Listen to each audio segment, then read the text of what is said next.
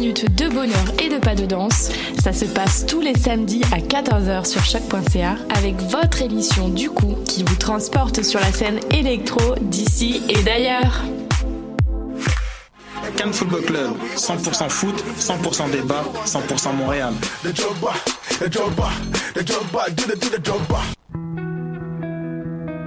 Voyage au bout de la nuit, c'est ton émission d'ambiance nocturne sur le Nightlife Underground montréalais. Découvertes musicales, chroniques culturelles et idées de sortie pour divertir tes nuits urbaines. Voyage au bout de la nuit, c'est l'émission nocturne de choc.ca. Eh, j'ai un plan pour voir et écouter des shows gratuitement toutes les semaines. Le studio, c'est le podcast live de choc.ca. Toutes les semaines, retrouvez le meilleur de l'alternative musicale québécoise pour une session live et une entrevue. Vous pourrez suivre l'émission tous les mardis à 17h30 en vidéo direct sur le Facebook de choc.ca et en audio sur le site internet de la station. Et si vous avez manqué l'émission, pas de problème, retrouvez le studio sur nos plateformes podcast et en vidéo sur YouTube. Musique. Les 17, 18 et 19 avril, c'est le temps d'assister aux demi-finales des Francouvertes avec MCC, Les Louanges, Vulvette, Laurence Anne, Van Carton, Lydia Kipinski, Valérie Vaughan, Renard Blanc et Chante Jobin. Contribuez au choix des trois finalistes de la 21e édition du concours vitrine de toutes les musiques. Pour plus d'informations, allez au www.francouverte.com. Les Francouvertes, une présentation de Sirius XM.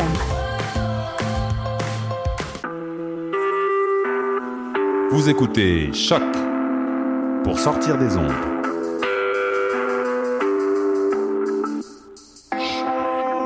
Podcast, musique, découverte. Sur choc.ca. La musique au rendez-vous. Qui était le premier sur Terre? C'était l'œuf ou la poule? Moi, je pense que c'est l'œuf. Moi, non, moi, non, je pense que c'est la poule. Pour moi, c'est la poule. Il y a bien fallu qu'elle sorte de quelque part, la poule. Parce que la poule, elle prend des Mais œufs. pourquoi c'est la nuit Elle est bien née quelque part, d'un œuf. Alors c'est quoi? C'est l'œuf ou la poule? L'œuf ou la poule Bonsoir à toutes et à tous et bienvenue à L'œuf ou la poule, l'émission scientifique de la web radio des étudiantes et étudiants de l'UCAM, choc.ca. Peut-être nous écoutez-vous sur le web à partir du site web de Choc, mais c'est aussi possible que vous soyez rivé à votre écran, puisque vous pouvez aussi nous regarder en direct sur Facebook, sur les pages de choc.ca et de L'œuf ou la poule. Aujourd'hui, on se transporte dans le domaine des mathématiques puisqu'on rencontrera Élise Vendôme, chercheuse postdoctorale ici à l'UQAM au laboratoire de combinatoire et d'informatique mathématique. Bonsoir Élise. Bonsoir à tous. On parlera ce soir de comment utiliser les mathématiques pour sauver sa maison des flammes, mais aussi pour détecter des cocos de Pâques. Donc on reste bien dans le thème de la fin de semaine. Et on parlera également d'anagrammes, ces mots qui contiennent les mêmes lettres que d'autres, mais pas dans le même ordre. Les habitués de l'émission auront reconnu que ce n'est pas Karine qui vous parle en ce moment et que c'est plutôt une chroniqueuse mathématique qui a pris l'animation. Je m'appelle Nadia Lafrenière et j'aurai le plaisir de co-animer l'émission ce soir avec Damien Grapton. Bonsoir, Nadia. On est accompagné en studio de Julie Dirumer, alias Madame Cosinus, qui nous fera un slam scientifique sur le thème des espèces disparues. Pour en savoir plus, il faudra attendre la fin de l'émission. Bonsoir.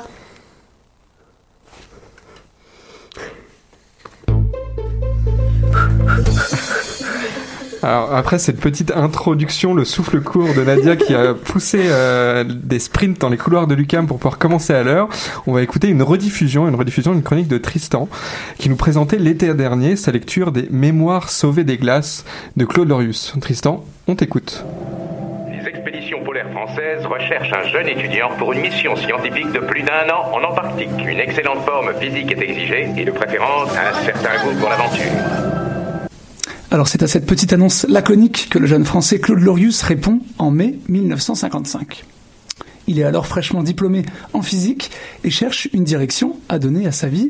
Celle-ci va prendre un virage inattendu. Il participe à une première mission dans le cadre de l'année géophysique internationale de 1956 qui vise à populariser la recherche sur ce continent glacé et très peu connu à l'époque. Durant un an, Claude Lorius vit dans un abri de fortune, enterré sous la glace avec deux autres scientifiques. Les trois compagnons sortent tous les jours pour faire des relevés, prendre des mesures, etc. Euh, et toutes ces idées, Cette année-là, Claude Lorius. cette année-là, je me suis perdu dans mes fiches, pardon, qui sont inversées. Cette année-là, Claude Lorius se heurte, comme il le dit lui-même, au continent antarctique. presque entièrement recouvert de glace. À l'année longue, il en tombe amoureux. C'est cette histoire que nous raconte l'auteur dans son autobiographie Mémoire sauvée des glaces. Année après année, la pertinence de ce nouveau champ d'étude, la glaciologie, prend tout son sens et on découvre que les couches de glace accumulées en strates, comme autant d'années, renferment énormément d'informations sur l'histoire de notre planète. En forant la glace et en prélevant des carottes, le groupe de Claude Lorius remonte d'abord une, puis deux, puis trois aires glaciaires en arrière. Mais ça ne s'arrête pas là. Un soir qu'il trinque au whisky avec des chercheurs de plusieurs nationalités, certains d'entre eux y ajoutent des glaçons, prélevés sur une carotte de glace. Les bulles d'air qui s'en libèrent lui donnent une intuition, qui se révélera exacte. La glace, accumulée année après année par les chutes de neige, renferme des bulles d'air, dont l'analyse permet d'indiquer la composition atmosphérique de la période à laquelle cette chute de neige a eu lieu. On peut alors lire dans la glace des événements de l'histoire de l'humanité, l'Empire romain, la révolution industrielle, la catastrophe de Tchernobyl, ou la sortie du premier album des Beatles. Non, non c'est pas, pas dans le texte. Et ces données sont sans appel. Le réchauffement climatique brut que nous vivons n'est pas seulement dû à un cycle naturel, mais il est considérablement accéléré par l'activité humaine. Claude Lorius et son équipe publient leurs données et écrivent des articles. Par nécessité aussi, ils sortent de leurs réserves strictement scientifiques et se font, avec d'autres chercheurs de plusieurs disciplines, on pense au GIEC par exemple, lanceurs d'alerte climatologique. C'est la thèse que nous sommes euh, entrés dans l'Anthropocène, ou autrement appelé l'âge de l'homme. Anthropocène, c'est un terme qui commence à être dans la littérature, les écrits. Et pour être simple, disons que c'est le moment où l'homme, après s'être battu contre la nature pour survivre, eh bien, il prend le contrôle de l'environnement de la planète. Et l'Anthropocène, ça se caractérise par le fait qu'il détruit cette planète dans laquelle il vit, c'est-à-dire qu'il bouffe en somme ses ressources. Alors euh, l'humanité, on l'a entendu dans la bouche de Claude Lorius à l'instant, modifie son environnement et le climat de sa planète, par conséquence. Il faudrait bien sûr réagir, mais ces déclarations sur euh, l'état de la situation font peur, car elles impliquent une transformation de nos, modes de vie. L'enjeu n'est pas seulement de changer nos petites habitudes, mais bien de changer de société.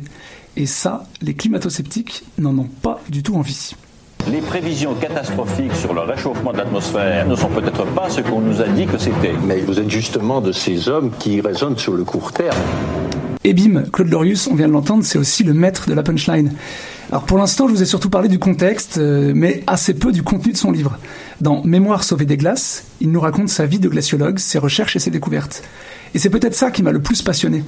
Ce qu'on découvre, c'est que le continent antarctique est protégé par un traité le traité antarctique, suivi du traité de Madrid, qui le dédie entièrement à la recherche et à la collaboration scientifique internationale.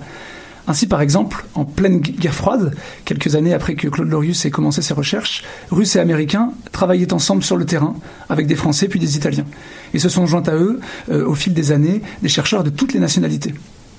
Cette communauté de recherche, à l'échelle d'un pays, d'un continent même, incite au partage matériel et à une incroyable émulation collective. C'est ce que nous raconte Claude Lorius en, substance. C'est que les idées, les intuitions et les théories les plus importantes pour ces recherches, elles sont apparues non pas devant la paillasse d'un laboratoire, mais sur le terrain, en train de forer la glace par une belle journée à moins 50 degrés, ou encore dans un sauna improvisé sous les étoiles, verre de vodka à la main, en contemplant une aurore boréale. Et toutes ces idées, on les concrétise, on les expérimente grâce à la collaboration logistique entre plusieurs pays. J'utilise ton avion américain, tu utilises euh, ma foreuse russe, etc., etc. Dans la littérature, l'Antarctique fait aussi rêver. Et ce depuis longtemps. Alors il y a eu la période des grands récits d'exploration. On parle de Amundsen, Scott ou Shackleton, hein, les premiers à avoir atteint euh, ou tenté d'atteindre en mourant l'Antarctique, le, pôle, le pôle sud. Euh, et ensuite c'est la science-fiction qui a pris le relais. Euh, on a eu SOS Antarctica de Kim Stanley Robinson qui imagine les conséquences de la fin du traité antarctique. On a aussi pu lire avec grand plaisir La Nuit des Temps de René Barjavel, un peu plus ancien, où une équipe de scientifiques découvre, lors de forages, les vestiges d'une civilisation emprisonnée sous la glace de l'Antarctique. Les exemples ne manquent pas car l'Antarctique fascine. Mais pourquoi? Ma théorie, formée en regardant les étoiles avec un verre de whisky à la main, c'est que l'Antarctique, cette terre froide et inhospitalière, pourtant peuplée et active, nous donne la solution. Dans l'adversité, il faut collaborer. Dans la solitude, il faut se solidariser. Dans le froid, il faut se réchauffer. Et le reste viendra tout seul. C'est ça, changer de société. Et ben moi, j'embarque. J'ai aimé ce livre, Mémoire sauvée des glaces de Claude Lorius, car il a contribué à articuler mes rêves d'enfant avec mes rêves d'adulte. Un endroit qui appartient à tout le monde et qu'on préserve, où l'extraction commerciale des ressources n'est pas permise. C'est un peu ça l'Antarctique. Waouh, merci beaucoup Tristan. Et je pense qu'on peut le souligner là dans la salle euh, avec nous ce soir en studio. Euh, Marion, Marion Spey a fait sa, sa thèse en Antarctique. Là, c'est tous les regards sont sur toi d'un coup. C'est un peu intimidant, mais je pense que tu peux témoigner en effet. J'embarque cette, aussi. Hein, je suis tout à fait d'accord avec ce que tu as dit. C'est ça. hein, je pense que tu peux témoigner de cette solidarité qu'il y avait sur place, de l'ambiance. C'est exactement ça. C'est vraiment ce que tu as dit. Alors autant tu parlais de l'histoire avec euh, Claude Lorius et ce qui se passait pendant la guerre froide, mais nous aussi quand on y va, euh, les scientifiques et les techniques euh, partagent le même repas, euh, les mêmes euh, lits parfois et les mêmes scènes de danse le samedi soir. Non, franchement, c'est ça qui est sympa, c'est qu'il y a des jeunes, des vieux, des filles, des garçons, des gens de tous les milieux et on est tous là-bas, on est tout seuls, donc il faut il faut collaborer. et vraiment, ça marche.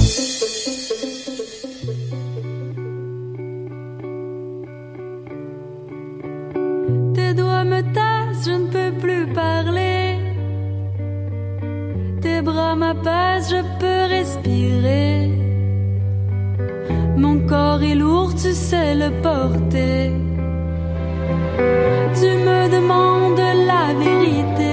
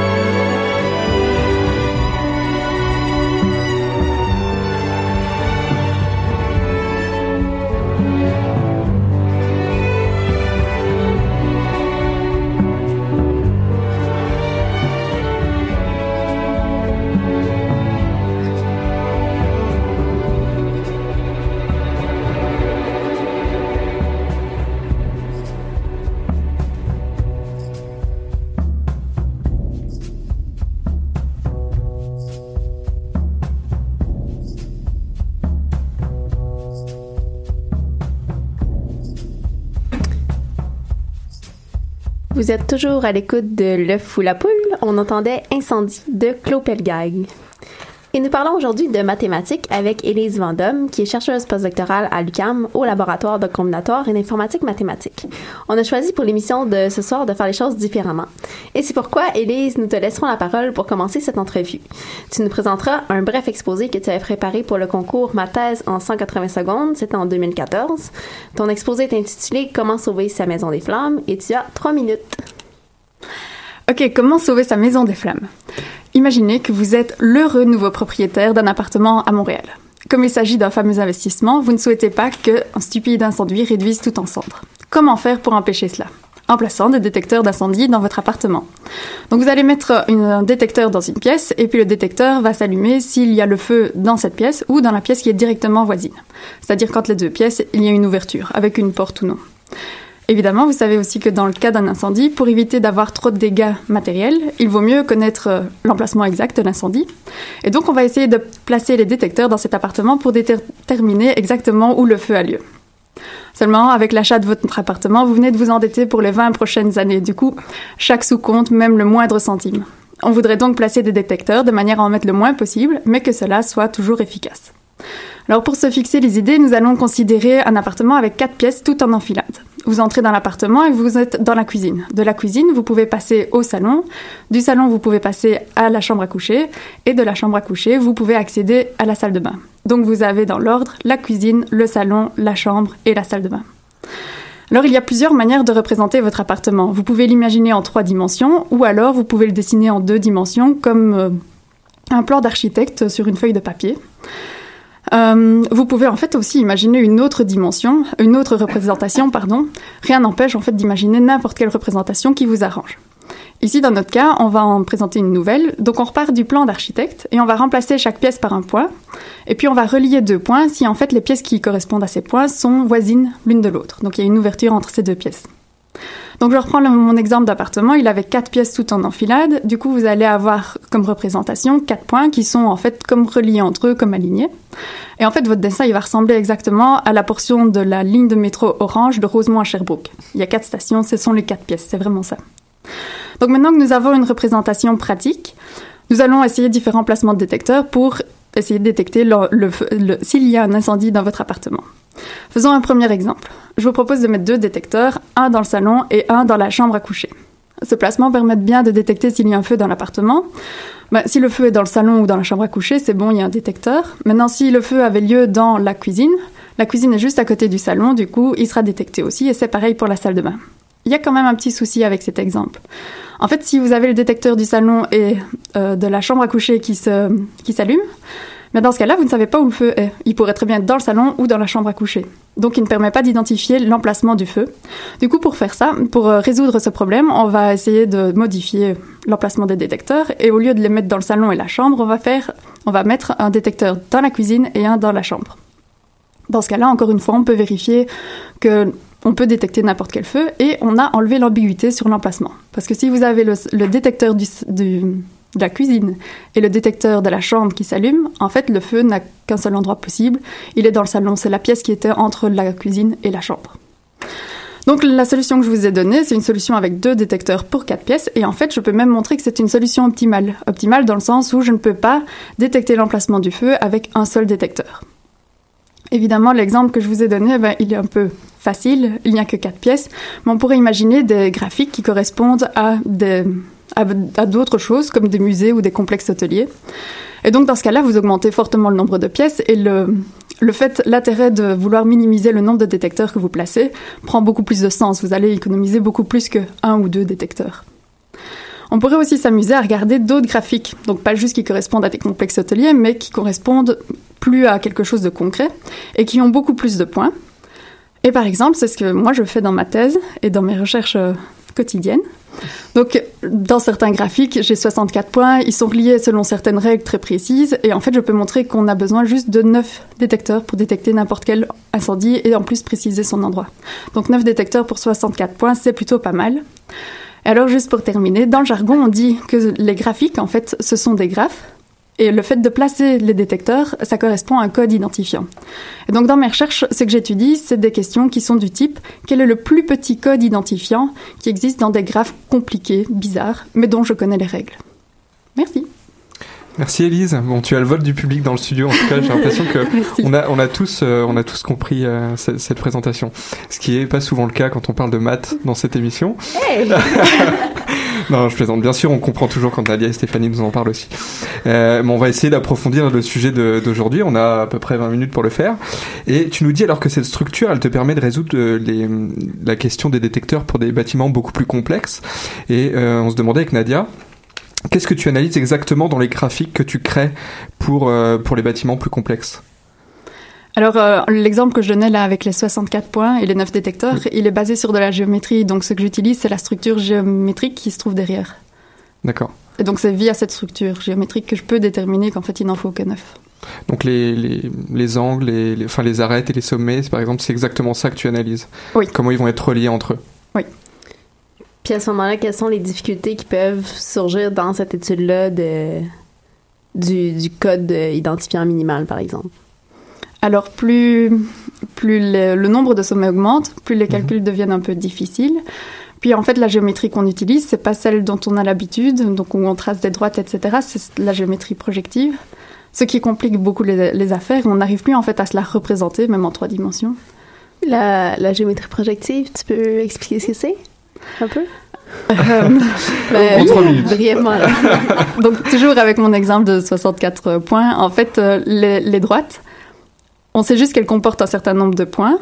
On peut les définir, mais en fait, on ne peut pas dire, euh, en fait, c'est le point qui se trouve à cet endroit euh, précis et qu'un centimètre à côté, il y a un autre point. Non. On sait juste que quand on fait fois x, parfois, ben, on passe à un autre point. Donc, euh, c'est vraiment, en fait, une structure d'incidence. Donc, un ensemble de droites. Et Mhm. je, je sais qu'il a des points dessus. Donc, c'est juste ça. Ok, donc tu sais, tu sais d'avance qu'il y a des points et un certain nombre de points sur, sur des droites que tu, que tu as, mais tu n'es pas capable de prévoir à l'avance exactement où ils sont si tu n'utilises pas de formule mathématique pour les prédire. Oui. Ah, D'accord. Et alors, donc ça, c'est les, graphiques que tu utilises, euh, dont tu nous parlais pour ré- résoudre des, des situations complexes, mais notamment donc les, la position optimale des détecteurs de fumée. Mais est-ce que c'est possible de simplifier encore plus et d'avoir des structures euh, euh, qui est moins visuelles que des graphes, comme par exemple euh, un chemin? Un chemin, pour moi, c'est encore un graphe, donc je ne vois pas euh, où il se trouve. Ben, en quoi, par exemple, un chemin est un graphe particulier ou... Donc, un chemin, on va dire qu'il passe par plusieurs villes. Chaque ville, pour moi, c'est un Mhm. point. Et Mhm. donc, un point, c'est un sommet de mon graphe. Et donc, euh, simplement, le chemin, c'est le, la route. Ce sont les différents traits qui relient mes points. Donc, c'est un graphe pour moi. Et, et à ce moment-là, est-ce que tu as des propriétés peut-être supplémentaires que, que, tu vas que tu vas trouver ou peut-être que tu vas être capable de répondre plus facilement à ton, à ton problème? Dans le cas du chemin, oui, parce que ben, un, seul, un seul point a soit euh, un seul voisin, s'il a une extrémité, ou alors il en a deux. Et donc, c'est assez, assez direct de trouver le code identifiant dans ce cas-là. C'est en fait comme l'exemple que j'ai donné avec euh, les quatre pièces en enfilade. C'est Mhm. un chemin avec quatre sommets.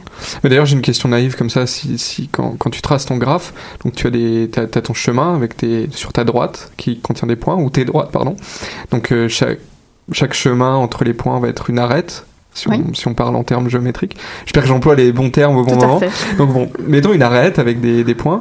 Est-ce que euh, tu vas augmenter la complexité de ton calcul mathématique si tu augmentes le nombre d'arêtes qui sont reliées à ce point? Ou est-ce que ça n'a pas d'importance? Euh, ça a de l'importance, oui. Tu vois, si comme trois chemins se rejoignent sur un même point, Plus on ajoute- ou euh, six chemins se rejoignent sur un même point. Plus on ajoute de, de voisins, en fait, à un sommet, et plus on complexifie la chose, oui. Mhm. Donc à chaque fois, tu es obligé d'adapter ta, ta formule mathématique qui te permet de... Oui. Donc selon le graphe qui est étudié, en fait, il a différentes propriétés et c'est pour certains graphes avec les- des propriétés bien définies que je peux appliquer une certaine formule. Mais dès qu'on va changer de famille avec donc euh, un autre graphe qui a d'autres propriétés, Mhm. je dois réétablir une nouvelle formule pour trouver ce minimum. Et parfois, on on ne l'a pas en fait. D'accord. Donc là, ce que tu nous disais, c'était 64, 64 pièces, Points, ouais. 64 points, et l'idéal, c'était d'avoir 9 détecteurs Oui, pour on- détecter donc la fumée ou les œufs de Pâques. On a, comme disait Nadia en introduction, les œufs de Pâques dans chaque pièce.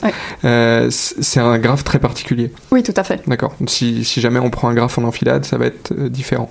Comme la- l'exemple que tu as donné. D'accord. Ok, on commence à saisir. Donc, euh, Damien parlait de complexité, puis on a souvent parlé à l'émission de l'utilisation de l'ordinateur, par exemple, pour établir des preuves mathématiques. Est-ce que c'est euh, c'est quelque chose que tu utilises comme outil? Puis, quand- en fait, comment tu utilises euh, l'ordinateur, si c'est le cas? Donc, euh, j'utilise l'ordinateur comme outil justement dans le fameux graphe avec 64 points. C'est vraiment. Ah, une- tu fais pas tout à la main? Non, pas du tout. Donc, dans ce cas-là, en fait, on, on a vraiment lancé euh, un programme un peu naïf, mais qui testait tous les ensembles de, de sommets, donc de pièces, et qui regardait si ça vérifiait les propriétés d'être un code identifiant. Et puis alors, une fois qu'on l'a trouvé, il y en avait plusieurs d'ailleurs, il y avait différentes possibilités, avec euh, neuf détecteurs. Une fois qu'on l'a trouvé, on a essayé de comprendre pourquoi, qu'est-ce qu'il y avait derrière, et si on pouvait le justifier. Puis alors on s'est dit, euh, ok, il n'en a trouvé aucun avec 8, on peut penser on- que, la c'est impossible, et donc on a essayé de démontrer que c'était impossible. Et ça, on a réussi. D'accord. Et il y a un autre exemple que tu traites dans, dans, dans ta thèse, c'est l'exemple des tours de communication. Oui. Est-ce que tu peux nous expliquer un petit peu alors comment, comment ça fonctionne dans ce cas-là? Alors ce n'est plus le même problème, Ouais. mais ils sont reliés. En fait, euh, quand on regarde un code identifiant, c'est comme si on mettait des sortes de boules centrées sur certains sommets. Donc le sommet du détecteur, on va dessiner une, boule autour de tous ses voisins et lui-même. Et en fait, on essaye de couvrir entièrement le graphe par ces drôles de boules un peu déformées. Et alors, euh, pour revenir à, à cette histoire d'antenne, Oui. euh, on va encore placer des boules dans un graphe, mais cette fois-ci, en fait, on ne veut plus que les boules permettent d'identifier exactement l'endroit où il y aurait un problème. On veut juste que chaque sommet du graphe vérifie euh, des propriétés, c'est-à-dire qu'il soit couvert par un nombre fixé de boules. C'est juste ça. D'accord. Oui, donc là, tu inverses un petit peu le problème aussi. Ouais. Mhm. Et donc, on parlait d'antenne, en fait, simplement pour euh, que chaque antenne couvre des téléphones mobiles et que chaque téléphone mobile soit couvert par au moins deux antennes au cas où une des deux antennes casse et ne n'émette plus de réseau. Donc là encore, t'as trouvé la, ta, ta thèse a permis de trouver la solution à ce, à ce raisonnement-là. Oui, dans certains, dans certains contextes de nouveau. Donc, c'est pas la vie réelle où il y a Mhm. des antennes euh, à différents endroits. Moi, elles étaient placées sur un, un quadrillage, en fait, comme sur une feuille quadrillée. Et à l'intersection des lignes, elles étaient placées à ces endroits-là. Oui, encore une fois, c'est un graphe, hein, finalement. Exactement. Mhm, D'accord. Eh bien, on va faire une petite pause ici et on se retrouve euh, pour le pour la suite qui ont pour la suite de l'émission pardon je perds mes mots où justement on va parler de mots et donc pour le moment on va faire une petite euh, pause musicale et après donc on parlera d'autres structures auxquelles tu t'intéresses qui sont donc les mots en mathématiques.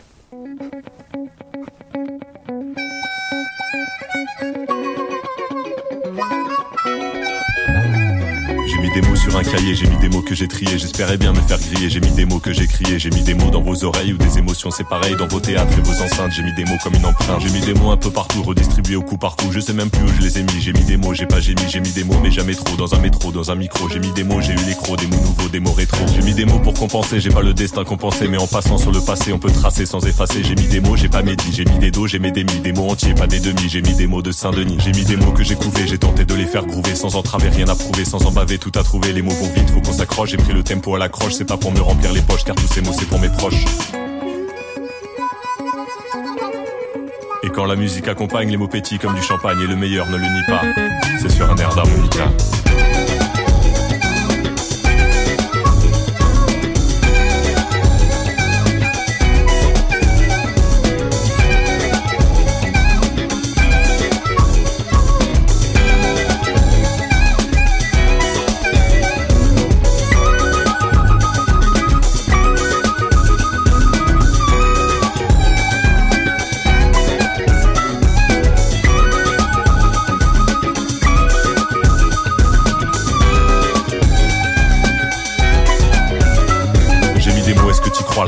En 2003, j'ai oublié les médisants. J'ai mis des mots, c'est médisant. J'ai mis des mots, j'ai des raisons coupables de combinaison. Et je crée sans comparaison des horizons à chaque saison. Dans plein de pays, j'ai mis des mots, Berlin, Québec ou Bamako. J'ai même trouvé des mots en route. J'ai mis des mots jusqu'à Beyrouth. J'ai mis des mots dans tous les sens, à l'envers, à l'effervescence. Des mots sympas ou en colère, des mots bien droits ou en galère. J'ai mis des mots, c'est dérisoire, parfois tranchants, c'est des rasoirs. Mais bien placé, c'est opportun. J'ai mis des mots, c'est important. J'ai trouvé de l'inspiration pour inspirer mes directions. Pour continuer sans crispation, je reprends ma respiration.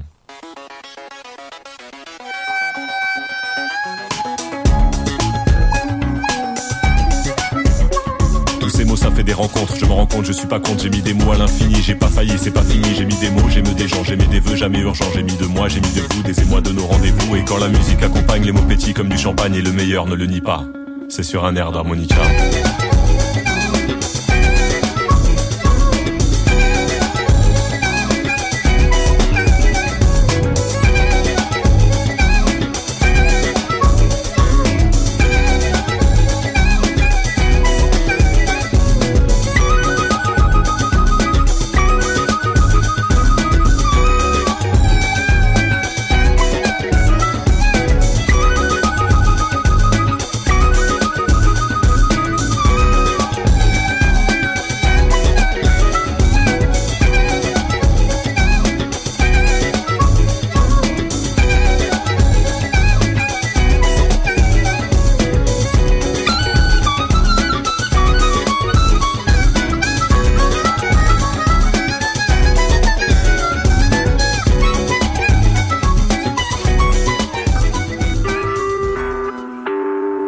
Écoutez Choc pour sortir des ondes.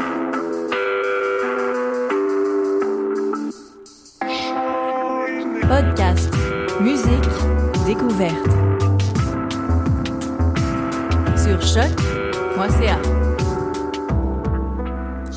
On vient d'entendre la pièce J'ai mis des mots de Grand Corps Malade. Vous êtes toujours à l'écoute de l'émission Le Fou la Poule. On est en entrevue avec euh, Élise Vendôme. Et si vous nous regardez euh, sur Facebook, plutôt que de nous écouter simplement. Vous avez peut-être vu qu'on jase, nous, pendant les, pendant les pièces musicales. On n'est pas là en train de danser. Et euh, en jasant justement pendant cette euh, petite pause musicale, on s'est rendu compte euh, de d'une exact, d'une inexactitude. Euh, Peut-être, Élise, tu voudrais nous en parler? Oui, en fait, euh, prise dans l'émotion du moment, je me suis trompée dans mon exemple de code identifiant pour votre appartement avec quatre pièces tout en enfilade. En fait, on ne peut pas faire un code identifiant avec seulement deux détecteurs. Il vous fallait placer, placer trois détecteurs incendie dans votre maison. Et la bonne solution, en fait, serait de le placer un dans la cuisine, un dans le salon et un dans la chambre à coucher. Et dans ce cas-là, ça vous permet en fait d'id- d'identifier précisément l'endroit du feu. Ben, merci. Et maintenant, je m'adresse à Tristan, euh, qui est ici aujourd'hui à la technique. Tristan, si je te dis que quelqu'un a en main le journal de Tom Elvis Je du sort, de quoi est-ce que je parle? Voldemort! Exactement. Tom Elvis Je du sort, c'est l'anagramme de Je suis Voldemort. Et pour les curieuses et les curieux, c'est Harry Potter qui tient le journal. Donc, en sa deuxième partie d'entrevue, c'est justement d'anagramme dont on va parler avec notre invitée Élise Vendôme. Euh, dans la langue française, il y a peu de mots qui sont des anagrammes l'un de l'autre.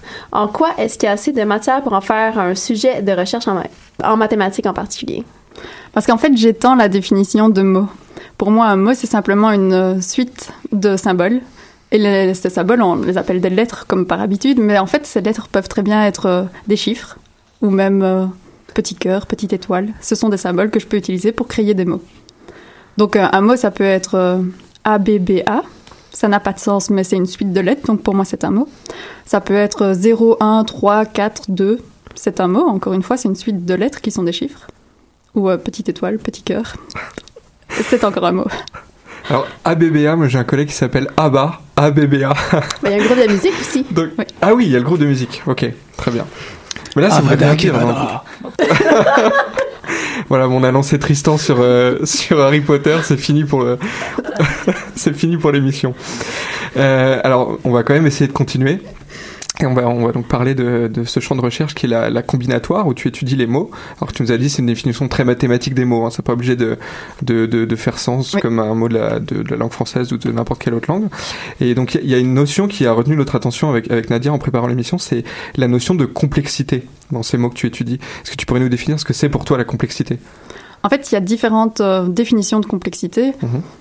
On peut vraiment en utiliser plusieurs selon euh, ce qui nous intéresse. Et, euh, par exemple, pour un mot, on peut euh, donc comparer les mots entre eux en regardant la complexité factorielle. Alors, la complexité factorielle, vous prenez une taille, une fenêtre, pardon, d'une certaine taille, et vous la Mhm. posez sur votre mot. Donc, vous voyez un certain nombre de lettres, et puis cette fenêtre, vous la déplacez partout où vous pouvez dans le mot. Donc, si je prends bonbon et que vous regardez une fenêtre de taille 3, donc qui contient trois lettres, bah, j'ai combien de fenêtres différentes, combien de mots qui apparaissent dans cette fenêtre et qui sont différents? Bah, j'ai bon, B-O-N, ou j'ai O-N-B, ou N-B-O. Et puis après, j'ai de nouveau B-O-N, mais je l'avais déjà vu. Donc en fait, j'ai trois, facteurs, trois facteurs pardon, de taille 3 Ok. qui apparaissent dans le mot. Donc quand je C'est- dis facteur, c'est vraiment les mots qui apparaissent dans cette fenêtre. Non, C'est pour ça que tu appelles ça la complexité factorielle. C'est les facteurs. euh, Ça vient de c'est le, nombre de mots différents que tu peux voir en- avec cette petite fenêtre. Oui. D'accord. Est-ce qu'il y a d'autres types de complexité? Oui. Toujours Est-ce qu'on un- continue? Oui, on y va. Hein Ben oui, oui, je pense qu'on on- on a tout le temps pour parler de complexité. Euh, toujours euh, dans le même esprit que la complexité factorielle, on peut définir la complexité abélienne. Et donc, on regarde de nouveau des facteurs dans, qui apparaissent dans le mot pour une euh, taille de fenêtre donnée. Sauf que cette fois-ci, on va considérer que si deux mots sont anagrammes l'un de l'autre, ben en fait, ils sont équivalents. Donc, je ne le compte qu'une fois. Donc, si je reprends mon exemple avec bonbon, je remets ma fenêtre de taille 3, je commence par B-O-N, bon. Et puis après, j'ai O-N-B. Mais O-N-B, en fait, c'est la même chose que B-O-N, mais j'ai réarrangé les lettres. Donc je ne le compte pas. Et puis j'ai encore NBO. C'est de nouveau les mêmes lettres, mais réarrangées différemment, donc je ne le compte pas. Et donc ce mot-là a une complexité abélienne pour les fenêtres de taille 3 qui vaut 1. D'accord, donc là c'est différent des facteurs où il y avait une complexité factorielle de 3. Exactement. Donc, ouais, on voit que ça donne des statistiques euh, qui sont différentes, mais pourquoi on s'intéresse à la complexité abélienne euh, dans un mot? Euh, pour parfois préciser plus les résultats qu'on a par rapport à la complexité factorielle. En fait, si on met d'un côté la complexité factorielle, on peut encore définir en fait d'autres généralisations qui utilisent le même principe qu'abélienne, et on voit que c'est un raffinement. Donc il y a des il y a des mots qui vont être euh, équivalents pour la complexité factorielle, euh, pardon abélienne, mais qui ne le seront pas pour la complexité factorielle. Et donc en fait c'est une subdivision qu'on obtient. Alors, pour continuer dans, le, dans, dans la complexité, il y, a un, il y a un problème analogue qui est de savoir, dans un mot qui est donc d'une longueur suffisante, un mot assez long, euh, quand est-ce qu'il n'y a aucune répétition ou aucune répétition abélienne Euh, Donc, c'est-à-dire à, à l'anagramme près. Et euh, une, une répétition comme ça, peut-être un, un carré, donc comme bonbon, tu disais, ça c'est une répétition, ou un cube comme euh, bla bla bla. Donc dans ce cas-là, on va considérer ça comme, comme un mot, comme tu disais, une notion élargie du mot. Donc est-ce qu'il est, qu'il est possible d'éviter les, les répétitions? Sachant encore une fois que là, on ne parle pas de, de langue, de langage. hein. Oui, tout à fait. Euh, bah, ça va dépendre de la taille de l'alphabet. En fait, si vous prenez un alphabet avec un seul symbole et vous commencez à construire un mot, vous allez très vite avoir des carrés, donc deux lettres Ouais. qui sont les mêmes qui se suivent, ou des cubes, etc. En fait, si vous avez des carrés, vous aurez des cubes, etc. Mhm. Donc si on passe à un alphabet de taille 2, avec deux lettres, on ne pourra pas éviter les carrés, mais on pourra éviter les cubes. Puisque dans les, dans les mots qui n'auront que deux lettres, on n'aura pas de cube. C'est ça que tu... Certains Mhm. mots qui sont sur deux lettres, on pourra les construire qui sont très très grands et en fait même qui sont infinis et qui évitent les cubes. Ah oui, d'accord. Ah oui, oui, ils peuvent enchaîner des carrés, mais ils, ils éviteront les cubes. D'accord, je comprends. Moi, j'ai une question naïve parce que je sais que Damien la posera pas, il aime pas l'infini. Mais t'as parlé de pas. construire des mots Je n'y crois pas. infinis. t'as parlé de construire des mots infinis. Comment on construit des mots infinis? Ça, ça, ça n'a pas de sens en français, mais comment, Voilà. comment on fait? Ben, en fait, il, il faut se donner des règles et puis les répéter un nombre infini de fois. Donc, par exemple, euh, une règle pour justement construire celui qui est sans cube, le mot infini sans cube, vous pouvez prendre euh, A et puis vous allez décider que A sera remplacé à chaque fois par AB. Et vous pouvez aussi choisir une règle pour la lettre B, chaque B sera remplacé par BA. Donc, si je fais cette règle-là, ben, je commence par A, je fais ma première règle, je remplace A par AB, j'obtiens AB. J'applique à nouveau ma règle. Le premier A devient AB et le deuxième lettre qui était B devient BA. Et ainsi de suite. Donc je viens d'obtenir ABBA, je réapplique ma règle, le début ne change pas, et je vais avoir ABBA, et puis ce qui va suivre, en fait, ce sera BAAB. Et ainsi de suite, je peux appliquer, et en fait, vous remarquez qu'à chaque euh, étape, c'est simplement le, le mot que j'avais à l'étape précédente que j'ai prolongé. Et donc, en fait, on est en train de construire un mot qui sera infini, en répétant cette opération un nombre infini de fois. Voilà, je te remercie. Tu viens de ruiner mon sommeil pour ce soir. Désolée. J'ai l'habitude. Euh, donc justement, tu étudies les mots, puis des fois on se demande peut-être euh, pour des gens qui sont pas en maths, euh, pourquoi on ferait ça? Est-ce que ça a des applications dans d'autres disciplines scientifiques d'étudier les mots? Euh, oui. Euh, bah déjà, l'ADN est un mot sur quatre lettres. Donc, euh, nos études peuvent parfois se relier à, à l'ADN et le- comprendre comment il se comporte, etc. Euh, Est-ce que tu as, des exemples en, en tête de- d'applications de, ce genre d'études ou d'études auxquelles toi tu aurais participé? Moi, j'ai pas participé, mais j'ai une des vagues idées de comment on pourrait appliquer les recherches en combinatoire des mots. C'est principalement comme euh, de la recherche d'un mot dans un texte. Enfin, j'ai j'ai entendu dire que les biologistes cherchaient euh, souvent euh, certains mots, certaines Oui, suites oui. de ACGT dans, qui apparaissent dans l'ADN. Oui, Donc, absolument. voilà. Ouais, c'est vrai. Ben, ça peut être des suites, ça peut être des motifs aussi, je crois. Euh, par exemple, les palindromes euh, sont... Oui, aussi. Les palindromes de Watson-Crick dans l'ADN sont assez recherchés pour... euh, parce qu'il y a certaines protéines qui s'y rattachent ou euh, aux extrémités des longs palindromes, des choses comme ça. Oui, c'est ça, en fait, l'intérêt de retrouver ces motifs. Bon, je, fais un peu de biologie, du coup, je, je, je, case mon, mon petit, mon, ma petite parenthèse biologie. On cherche effectivement des motifs euh, qui, qui vont permettre à certaines protéines de se lier à l'ADN. Donc c'est très intéressant de les, retrouver parce que si on retrouve ces motifs à des endroits particuliers, proches ou plus éloignés des gènes, on peut expliquer les fonctions de ces protéines ou euh, inversement les, les défauts quand les protéines manquent ou les motifs manquent. Mais je t'en prie, continue. D'autres applications, tu Euh, me disais, oui. dans le domaine Euh, on peut aussi imaginer qu'un mot, en fait, ça code euh, la trajectoire d'un point qui se déplace dans l'espace. Vous avez votre Mhm. espace et il subit une certaine action. Votre espace, ça pourrait être une table de billard et vous avez simplement tapé dans la boule et la boule va frapper, en fait, les bords du billard. Et chaque bord est associé à une lettre. Et donc, si on imagine qu'il n'y a pas de force de friction, que la, la bille continue à l'infini, ça vous donne un mot infini. Non. ok, c'est non, c'est et alors. La, la- la question qui suit un petit peu qu'on se pose, c'est donc tu nous as parlé d'infini, tu nous as parlé de, de, donc de combinatoire des mots, c'était le sujet Oui. de cette deuxième partie. Ou en première partie, de placer des détecteurs de fumée ou détecteurs de, de pack. Euh, comment, comment ça se traduit au quotidien pour toi? À quoi ça ressemble ton quotidien de chercheur pour faire ces recherches? Est-ce que tu places, euh, est-ce que tu fais des expériences avec des détecteurs, de fumée dans ton, dans ton labo? Pas du tout, non. non, la, la plupart de mes recherches, en fait, euh, bah, se déroulent sur euh, du papier avec un crayon, où j'essaye euh, de faire des calculs et puis d'essayer de, de faire des petits dessins qui m'aident à comprendre la situation. Et puis, euh, quand même beaucoup de temps aussi sur l'ordinateur à faire euh, des petits programmes pour essayer d'avoir en fait une intuition, de se dire ah oui mais c'est ça qui doit marcher, c'est ça que je vais essayer de démontrer. Et puis parfois l'instruction est, mauvaise, hein, mais on essaye.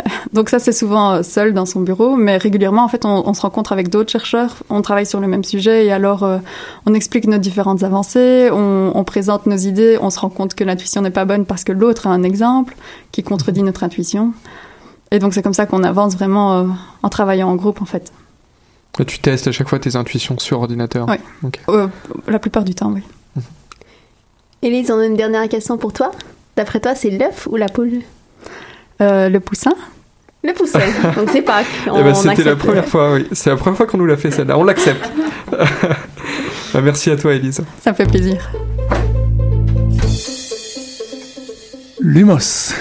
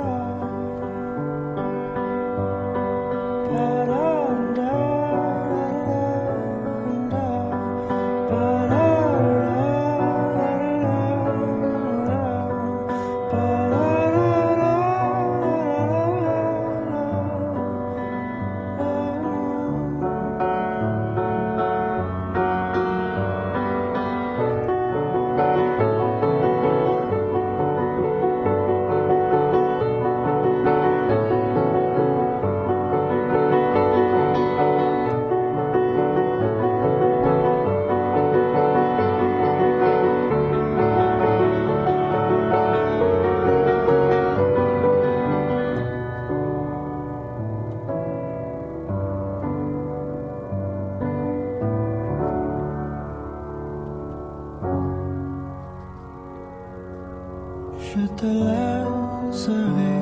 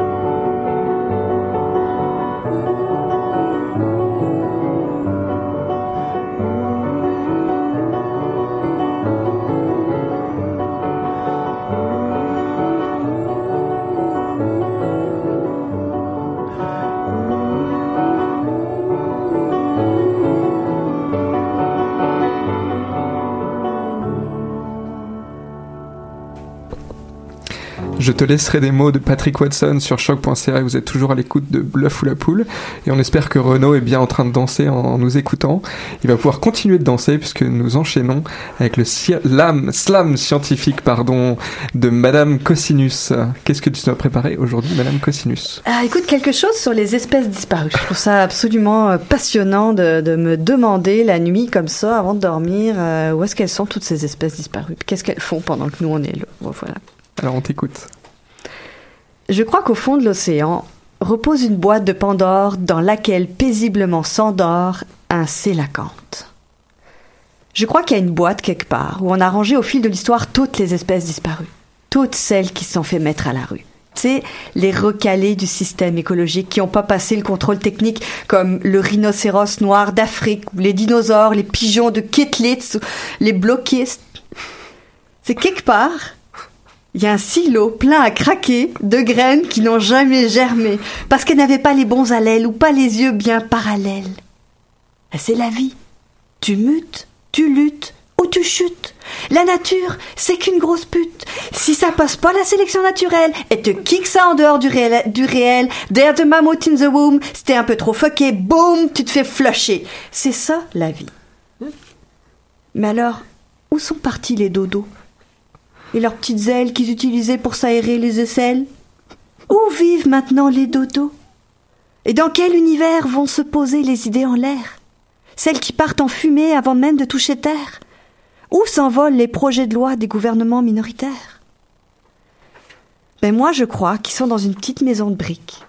Une petite maison entre deux strates géologiques qui abrite toutes les espèces trop fragiles réduites à l'état de fossiles. Elles y vivent en toute harmonie avec les blackberries et autres bonnes idées merdiques, les nordiques, les pélicans frisés, les paresseux nains à qui la nature a franchement pas tendu la main. Et puis il y a encore de la place en masse pour la prochaine extinction de masse, pour l'Ebola, pour le sida, pour des tas d'idées stupides et quelques milliards de spermatozoïdes. Mais nous, nous le vrai monde, on peut pas accéder au monde perdu des espèces disparues. Parce qu'on est adapté comme des cracks. Avec nos Big Mac, nos iMac, à moins de s'étouffer avec du pizza hut, on est vraiment loin de se faire déloger de notre hutte.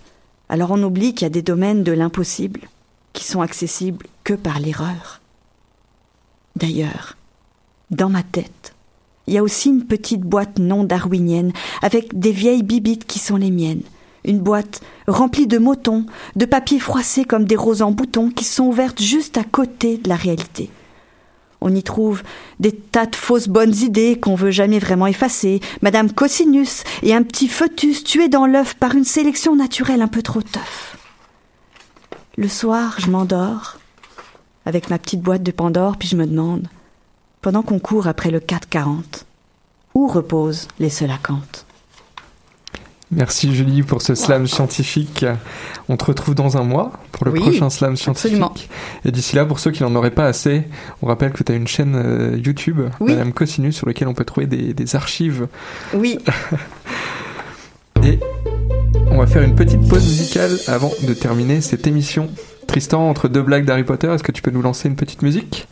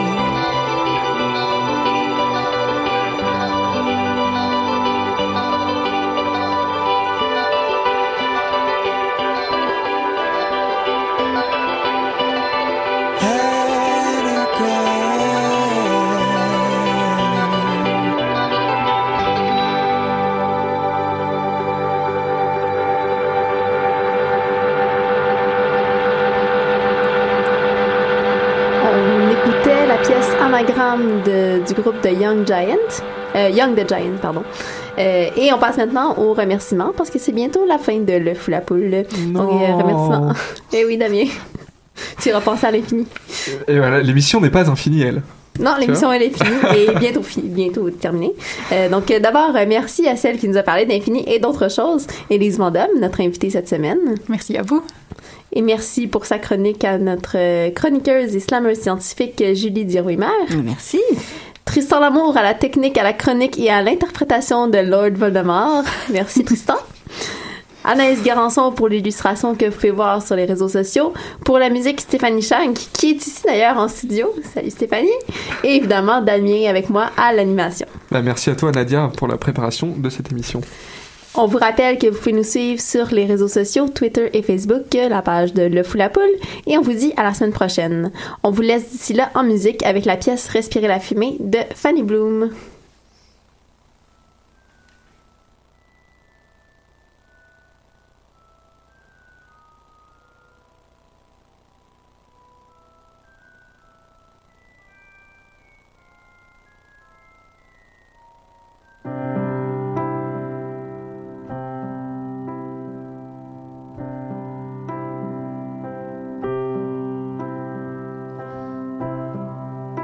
Déjà quatre saisons, le temps me paraît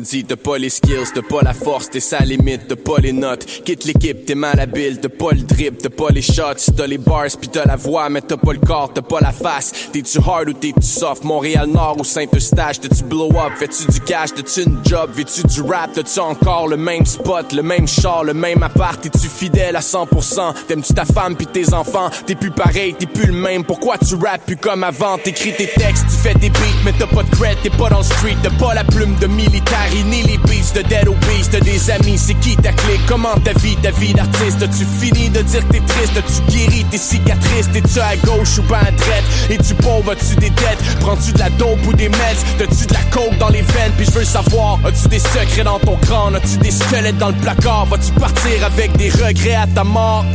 Kid yourself until something feels different, but even down to your last breath, can the